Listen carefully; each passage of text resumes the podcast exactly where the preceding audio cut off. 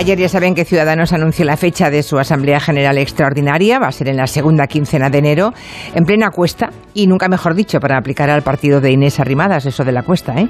El objetivo teóricamente es refundar el partido después de las sucesivas debacles electorales, aunque desde el Partido Popular se trabaja intensamente con la idea golosa de la fagocitación.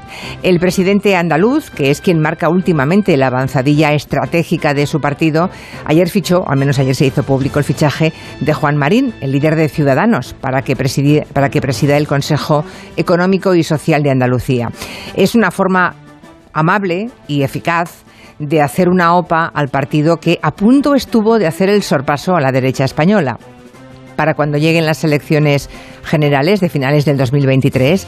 No se sabe si quedará algo que refundar o ya todos los nombres significativos de ciudadanos estarán para entonces en las filas populares. Vamos a hablar de